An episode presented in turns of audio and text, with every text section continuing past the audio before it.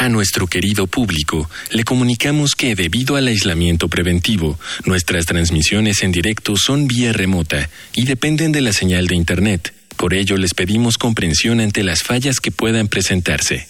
Gracias por compartir estos momentos en casa con Radio UNAM y la revista de la universidad. Bienvenidos al suplemento radiofónico de la revista de la Universidad de México. Yo soy Elvis Liceaga y este es nuestro último programa sobre futuro. Para hablar sobre futuro, ciudad, planeación urbana, en el espacio público y privado, invité a Elena Tudela. Hola Elena, ¿cómo estás? Hola, muy bien, muchas gracias por la invitación. Oye, cuéntanos un poquito de tu chamba, cómo te relacionas desde el diseño urbano y desde la arquitectura con el futuro. Específicamente lo hago desde dos posiciones. Por un lado, soy profesora eh, de la Facultad de Arquitectura de la UNAM dentro del área urbano-ambiental y también del posgrado de las ciencias de sostenibilidad. Soy tutora de alumnos de maestría. Y por otro lado, también tengo una oficina de diseño y es también una consultoría de urbanismo que se llama Oficina de Resiliencia Urbana ORU. Entonces, pues en ambos casos me centro en cómo hacer un futuro mejor si se puede decir eso. Sí, yo creo que sí se puede y por eso, por eso hay que seguir platicándolo, ¿no? Para imaginarlo desde estos frentes que tú mencionas. Cuéntanos un poquito a qué te refieres o cómo juega el término resiliencia en el diseño urbano y en la arquitectura. Pues para mí, aunque es una, es una palabra que ha sido polémica recientemente y un poco que ha salido a la luz un poco como palabra de moda, como en algún momento fue la sostenibilidad, la resiliencia para mí tiene otro potencial. Y es que no describe algo positivo, sino que describe una, o no necesariamente o inherentemente es positivo, sino que es una capacidad que tiene cualquier sistema, persona, sociedad, entidad de subsistir un choque tensión o un problema, un desastre, un peligro para salir reforzado ¿no? y poder resistir mejor a los que siguen. Y esta es una definición que viene de la ecología, entonces parte del trabajo que yo hago está muy vinculado con el medio ambiente, con el cambio climático, con la ecología y con los temas ambientales específicamente, que creo que es indispensable no seguirlo separando. La parte urbana, la parte social de la parte ambiental y natural. Oye, Elena, y cuando hablas de choques y de obstáculos y de supervivencia o subsistencia, no solo te refieres, me imagino, a cambio climático y a desastres naturales, sino también a quizá desandar algunos caminos previos o tradicionales de la misma arquitectura y del mismo diseño de espacios públicos. Sí, eh, de hecho la resiliencia pues sí, no, no se especifica en un solo tema. Básicamente los últimos que nos han embatido tienen que ver con cambios en el caso de México, en nuestro país, pues son sismológicos, ¿no? Los eventos más fuertes, también hay hidrometeorológicos como algunos huracanes y demás, ¿no? Pero digamos que uno responde casi siempre de forma reactiva, te pasa algo y reaccionas. Entonces esos son los que se nos quedan más frecuentemente, pero como bien dices, hay que cambiar nuestra actitud hacia una de proactividad en la que me adelanto a lo que puede pasar. Entonces nadie vino, nadie vio venir la pandemia pero es un resultado de una mala relación de las sociedades con la naturaleza en el momento en que fomentamos eh, momentos de zoonosis en las que las, ¿no? las infecciones y problemas bacterianos se pueden pasar de una especie a otra, específicamente hacia un ser humano. Entonces eso tiene que ver con una muy mala relación que sostenemos con la naturaleza y que tenemos que entender y mejorar, porque sin ella no hay manera. Y lo mismo sucede con el cambio climático, pues es un resultado y ese es el futuro. ¿no? Cuando hablamos del futuro, pues lo que viene, la segunda ola fuerte que nos va a sacudir es esa, en diferentes formatos. Entonces, en cuanto a espacio público, pues sí, claramente hay que cambiar la, la, manera en la que vemos en que una manera de abordar la resiliencia y la adaptabilidad de los espacios tiene que ver con que los espacios públicos cumplan muchas funciones. Si logramos eso, estamos tratando de que si no funciona para una, funcionará para otra. Y eso habla un poco de redundancia, pero está viéndose que es lo más efectivo para ser adaptables y subsistir a cualquier otro problema que se venga. ¿Cuáles serían algunos ejemplos de esta adaptabilidad a las nuevas circunstancias del cambio climático o a las nuevas transformaciones o necesidades de la naturaleza y cómo este eje que tú mencionas, el respeto a los bienes naturales, se vuelve una especie de principio de esa adaptabilidad. Pues por ahí, por ejemplo, hay muchas cosas que hacer, ¿no? Por ahí, por ejemplo, está el filósofo, perdón, sociólogo Bruno Latour, que es un francés que nos habla del parlamento de las cosas, ¿no? Y nos dice es que en la mesa de decisiones tiene que estar el bosque, tiene que estar el Amazonas, tiene que estar el río, ¿no? Y eso es algo que no hemos hecho. Entonces, la inequidad y la justicia social y ambiental es un pendiente que tenemos pues no solo con mujeres, con grupos marginales, sino también con temas ambientales, ¿no? Que hemos hecho de lado y, claro que se regresan, ¿no? Entonces hoy esa es una manera de hacerlo. La otra es fomentar cultura de mejor uso de recursos como el del agua, por ejemplo, que es uno que viene pues muy fuertemente como problema, eh, particularmente en, la, en el caso de la Ciudad de México, ¿no? Entonces, pues son temas que tenemos que poder visibilizar y como diseñadora como diseñadora urbana, para mí es importante primero visibilizarlo, que la gente, el ciudadano, el usuario de un espacio reconozca que eso es un problema, porque hemos encubierto los problemas, ¿no? Y la Ciudad de México, que es como un gran laboratorio entre de desastres y, y también de soluciones, pues hemos encubierto que esto era un lago, hemos encubierto que esto es una cuenca endorreica, es decir, que no tiene salida al mar, y ahora mismo, pues no reconocemos nuestra propia geografía ni nuestra propia geología, ¿no? Y nos sorprenden los sismos, como, pues es que aquí vivimos en una parte del eje neovolcánico transversal y nos ubicamos aquí por una razón agrícola en un determinado momento, ¿no? Pero hemos ido olvidando. Por suerte todavía nos quedan algunas cosas como los nombres de los ríos en las calles, que nos recuerdan, ah, pues esta ciudad dependía de su agua y ahora mismo la tenemos que traer de kilómetros muy lejos a precios muy caros, sociales, económicos y también energéticos. La energía de Puebla se invierte en bombear el agua del sistema Cutzamala para solo surtir el 30% el agua de la ciudad y eso solo cubre las fugas, ¿no? Entonces es como un sistema pues, que está en pinzas, ¿no? Y, y, es muy complejo de atender, pero si uno solo abre la llave y sale agua, en ningún momento nos preocupamos por ese problema ni, ni entendemos que es un problema conjunto. Creo que hablar de futuro, para hablar de futuro es necesario hablar de colectividad y que todos somos responsables o corresponsables de lo que sucede en el futuro.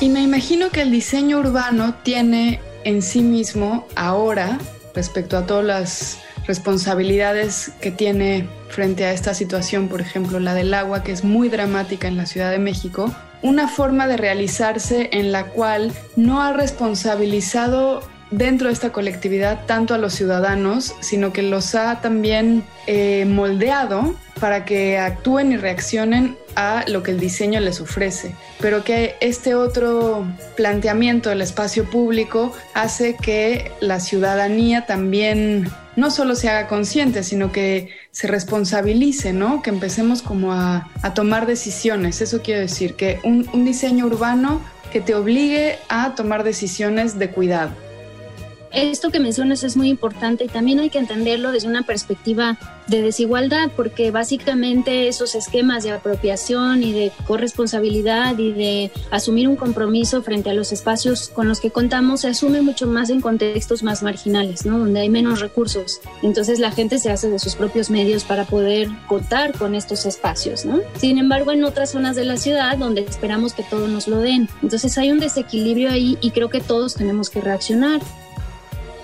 Una parte importante es que el diseño no puede seguir siendo solo un diseño de autoría de un diseñador, sino que son proyectos de ciudad y por lo tanto tienes que escuchar las necesidades de la gente, tienes que entender los esquemas de corresponsabilidad que pueden aplicarse en determinados contextos y, que la gente sepa cómo puede participar, cómo puede apropiarse y no seguir haciendo espacios que aterrorizan de la nada, ¿no?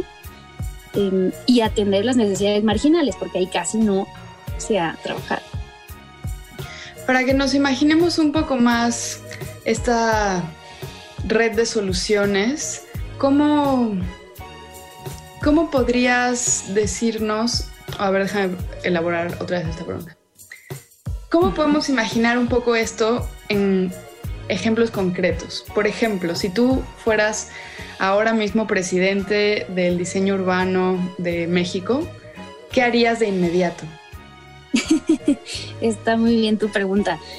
O sea, creo que hay muchas cosas que hacer y siempre es un problema el tema económico, ¿no? Pero si tuvieras que escoger, creo que hay dos vertientes. Una es eh, casi todo el patrimonio se encuentra obviamente en zonas mucho mejor servidas, ¿no? Que, que, las periféricas de las que te contaba. Entonces creo que hay dos frentes que abordar. Una es sostener esos, esos espacios de una forma mucho más flexible, mucho más apropiable y sobre todo que acepte la pluralidad de seres humanos que somos y de especies que habitamos en las ciudades, ¿no? Entonces creo que ese es un enfoque de diseño que casi no se ha abordado, pero es bien importante. No, todos somos iguales y hemos diseñado, como todos ya sabemos, mucho más enfocado en el hombre blanco, ¿no? Y ese es el modelo que ha definido casi de forma eurocentrista el, los modelos de espacios que se requieren. Entonces necesitamos otras edades, otras culturas, eh, otras eh, género, eh, en fin, muchos aspectos que sumar en esos espacios centrales, importantes, emblemáticos, patrimoniales y demás. Y por otro lado hay una gran necesidad de abordar problemas en las periferias, en los barrios, en los barrios dormitorio, que no cuentan con ningún espacio público y que se requiere un esquema de movilidad brutal para poder no solo darles empleo, sino también darles espacios públicos y áreas verdes. Entonces creo que hay un gran tema que también incluir, que, que son las infraestructuras verdes, y la conectividad entre las áreas verdes, por más que sean camillones y banquetas. Yo siempre he dicho que es muy importante no dejar de lado esos mini espacios porque en conjunto forman un sistema que sí puede proveer servicios ecosistémicos a una comunidad y mejorar su calidad de vida. Entonces creo que yo tendría, o sea, separaría eso, no, no, no, y lo llevaría a cabo de esa manera. Ahora, eh, cómo hacerlo, pues tiene que ser algo de bajo mantenimiento, tiene que ser, ¿por qué? Porque no va a haber dinero. Sabemos que estamos en un momento, no solo en México, en el mundo entero, coyuntural en temas económicos. Entonces eso es vital. Y por otro lado, pues convocar a la gente que los habita, los ocupa, los quiere, los se quiere apropiar de ellos para formar parte de ese equipo, ¿no? Y, y, dejar un poco de lado la autoría que siempre ha sido un tema en el diseño, ¿no? De que mi nombre aparezca. Y en este caso el nombre es el de la ciudad, el de la ciudadanía, el de otras especies, y eso, eso es lo que, en lo que yo me centraría, ¿no? Y ver que haga lo más posible ese espacio. Pues muchas gracias, Elena. Me encanta tu, tu perspectiva y tu forma de imaginar un futuro para la Ciudad de México. ¿Dónde podemos leer sobre tu chamba? ¿Dónde podemos seguirte? ¿Saber en qué proyectos estás trabajando ahora? Eh, las dos, bueno, las dos cachuchas que te mencionaba que con las que opero en la Facultad de Arquitectura formo parte del Laboratorio de Entornos Sostenibles.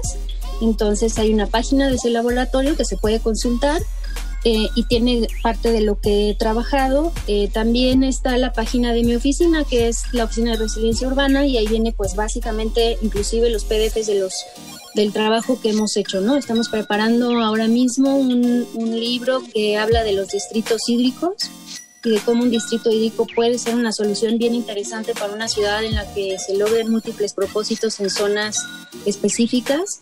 Entonces está por salir y, bueno, hay un libro por ahí también eh, a quien le interesa urbanismo ecológico en América Latina, donde hablo de la importancia de las chinampas como esquema eh, resiliente, es lo más resiliente que tiene esta ciudad, es decir, lo que estuvo antes inclusive de la cultura mexica y subsiste de milagro hoy en día.